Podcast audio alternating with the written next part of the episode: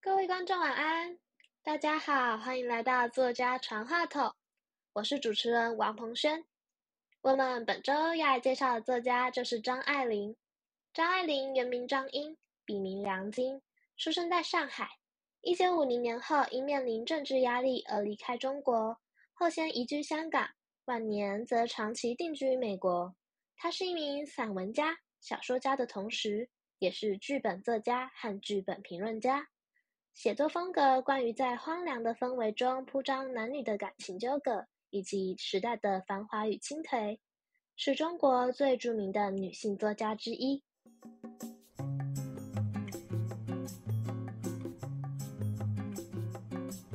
我们这次邀请到两位来自嘉琪高中的学生，听说他们对于张爱玲的文学有些研究，想和我们来分享。大家好，我是易信义，我是陈雨静。我想请问一下两位同学，为什么当时会想要接触并且去探讨张爱玲呢？因为在高一的国文课本中有收录张爱玲的《天才梦》，老师为了让我们对她的文学作品有更好的理解，所以介绍了他跌宕起伏又感伤的一生。从课程中，我们发现张爱玲的一生中曾有许多次的移动，在每一次不同原因的移动中。都会有不同的文学作品诞生，因此我们试图从中剖析出移动对她文学作品所带来的影响。了解，那你们透过怎样的方法去研究它呢？我们选择从大量的书籍资料中找出张爱玲移动、搬家对于她文学作品的影响及两者的关联。刚刚雨静同学有提到，张爱玲的一生中有许多次的移动，在这么大的范围中，你们是如何去探究的呢？我们在大量阅读资料后，发现如果没有聚焦在一个特定时期的话，我们的研究将会很难进行。所以，我们以张爱玲赴美作为分界，比较她文学作品在前后期的风格差异。哦，赴美前后，为什么会选定在这个时期呢？可以给我们介绍一下当时的背景吗？巨到与成长环境不同的异国他乡，我们认为这对他的写作风格应该会有很大的转变，因此决定从这个时间段着手。研究之后发现，张爱玲在一九五五年赴美，住在纽约旧式军办的女子宿舍。后来，张爱玲得到写作奖金，搬去纽英伦州。这个写作基金会主要是提供作家一个安静又舒适的环境。在这里，张爱玲遇见她的第二个丈夫赖雅先生。同年八月，两人结婚。到了一九六零年，张爱玲成为美国公民。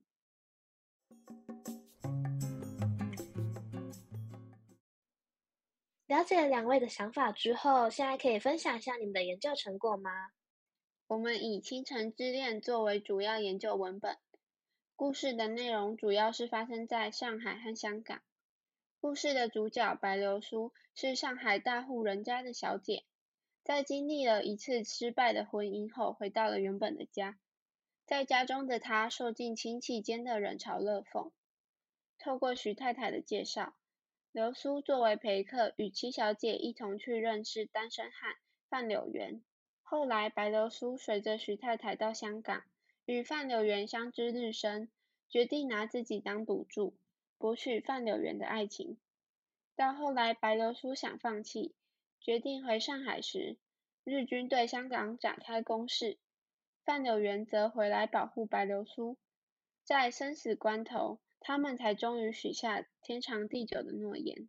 哇！果然，当一切都要失去的时候，人与人的交流才变得真诚呢。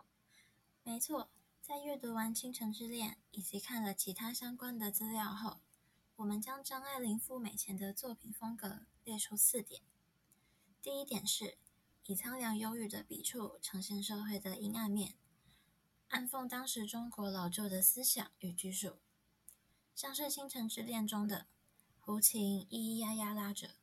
在万盏灯的夜晚，拉过来又拉过去，说不尽的苍凉的故事，不问也罢，以及人人都关在他们自己的小世界里，他撞破了头也撞不进去。而第二点是描写在父权社会中女性无力挣扎的困窘，透露对时下遭受不平等对待的妇女之怜悯。在小说中，张爱玲写道：“一个女人再好些，得不到异性的爱，就得不着同性的尊重。女人们就是这点贱。”以及有活路，我早走了，我又没念过两年书，肩不能挑，手不能提，我还能做什么呢？听起来是一位有着很强自我女性意识观点的人呢。那剩下两点呢？第三点则是。以鲜明的意象形成强烈的对比，在《倾城之恋》中叙述到，上海为了节省天光，将所有的时钟都拨快了一小时。然而，白公馆里说，我们用的是老钟，他们的十点钟是人家的十一点。他们唱歌唱走了饭，跟不上生命的弧情。而最后一个风格则是使用华美的字词与繁复的意象。营造明艳华美的风格，在小说里有提到，石栏杆外生着高大的棕榈树，那丝丝缕缕披散着的叶子在太阳光里微微发抖，像光亮的喷泉，以及在微光里，一个个的字都像浮在半空中，离着纸老远。流苏觉得自己就是对联上的一个字，虚飘飘的，不落实地。从你们提到的这些文句中，确实能看出张爱玲文字的多变跟辞藻的华丽精炼呢。那现在想请你们分享一下张爱玲文章后期的风格。后期我们以小团圆作为主要研究文本，故事发生在民国初年。一开始，女主角盛九莉在香港大学准备应考，而后太平洋战争爆发，九莉回到孤岛上海，与姑姑楚地合住公寓，开始了写作生涯。在这段期间，经历了与邵志庸那场未果的恋爱。大陆解放后，九莉辗转美国漂泊一生。九莉从小在父母离异以及复杂的家庭背景下，造成她面对人群极度冷漠，连亲人在她眼底都是丑陋的。这样孤傲的女孩，却在遇见男主角邵志庸后，从此坠入了爱情的悬崖。即使邵志庸被说是汉奸。纵使他是有妇之夫，九莉还是把邵之庸当作神子一样的崇拜。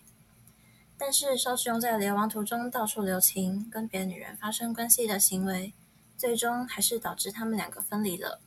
我的天呐，居然是个渣男！对他就是个负心汉。嗯，其实故事中除了这条主要爱情线以外，另一条重要的主线便是九莉与瑞秋的恩怨纠葛。瑞秋就是九莉的母亲。童年时期，九莉无比憧憬蕊秋这样新派的人。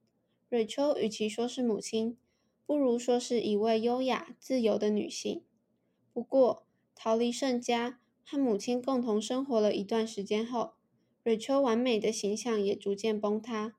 九莉努力地适应环境，渴望获得瑞秋的认可，却频频被母亲责备，自尊心遭受严重的创伤。九莉对瑞秋的爱也被琐碎的难堪消磨殆尽。光听你们的叙述，我都感到十分心痛了，无法想象九莉到底会对这个世界感到多失望。没错，我们真的很难感同身受。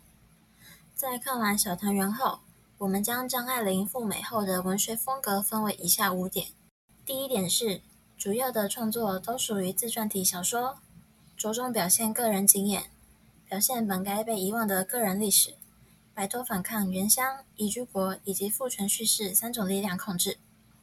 女性离散作家在男性主宰的语境中找到自己的属地，表现自我。女性往往会为自己争取，以抗衡男性在社会中的巩固地位。故事中多以女性人物断绝生命意义上的重复来表现其反抗，也就是不延续下一代。像是小说中提到。九莉看见抽水马桶里的男胎，觉得恐怖到极点，所以搬动机钮，胎儿在波涛汹涌中消失了。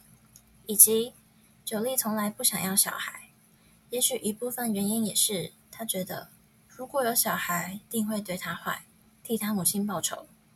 这部分也显现女性看待个人、国家、民族和历史的角度。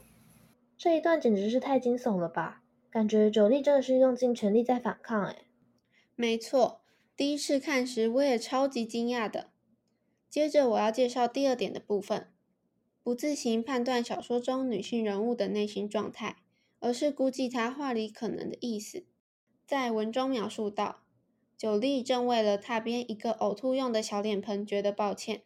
恨不得有个山洞可以爬进去，免得沾脏了这像童话里巧克力小屋一样的地方。瑞秋忽然盛气走来说道：“反正你活着就是害人，像你这样只能让你自生自灭。”九莉听着像诅咒，没做声。写作风格的确有蛮大的不同呢。我记得我以前曾经看过张爱玲小说，里面书中人物的内心独白是很多的。对。下一点也是有关人物自身想法的哦。这一点是表达女性个人私密，对自己生命有所影响的人，甚至会故意不提他的事业成就。小说中写道：“经济上，我保护你好吗？”邵志庸说。九莉微笑着没做声。他赚的钱是不够用，写的不够多，出书也只有出版畅销，刚上来一阵子，倒很多彩。后来就接不上了，就一直对烂血感到恐怖。故事后面，邵志庸又道：“良心坏，写东西也会变坏的。”九莉知道是在说他一毛不拔，只当听不出来。指桑骂槐，像乡下女人的诅咒。在他正面的面貌里，探头探脑的泼妇终于出现了，倒吓不倒他。自从失落的一年以来。早就写的既少又极坏，这两年不过翻译救助。从这两段可以看出，重点不是表现自传体小说中人物的事业成就，而是表达九莉对金钱的看法。真的诶，原来这些文字背后还有这样的含义呀！没错，在研究时，我们发现很多文句中都有不一样的惊喜呢。而第四点是，知道自己这样风格的作品在西方不会受到欢迎。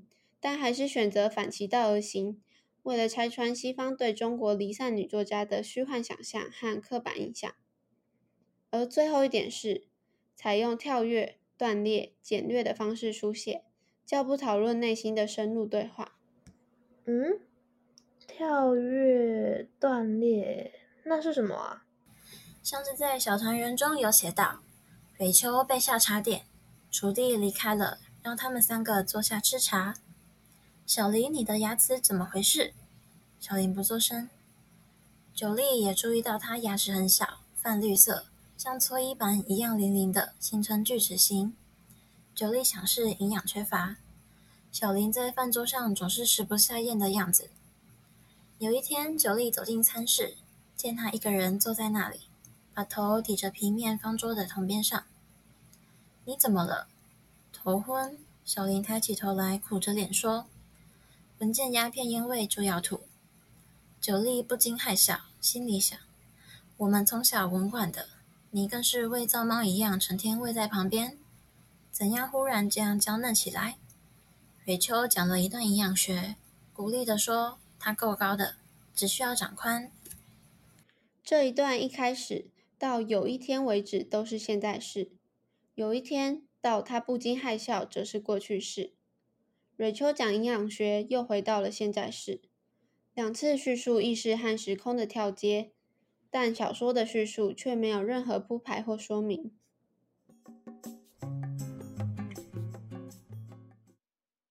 很高兴今天能邀请两位同学到节目上分享你们详尽而且很用心的作家研究。听完你们的介绍，让我不仅看见张爱玲在文学风格上的转变。也了解她人生的际遇，还有性格对她的作品带来的影响呢。最后，想要请两位分享一下你们研究过程中曾经遇到过的一些困境，还有心得。好的，其实从一开始在定研究的题目时，就遇到了很大的困难。我们原本想研究的是张爱玲在文学作品中展现的女性意识，但阅读完搜集的资料后，发现女性意识的范围实在太广了。没有很明确的定义，这样会让我们之后的研究变得很吃力，没有说服力。所以经过了一周的讨论，我们才决定要把题目调整为分析张爱玲前后期作品的风格差异。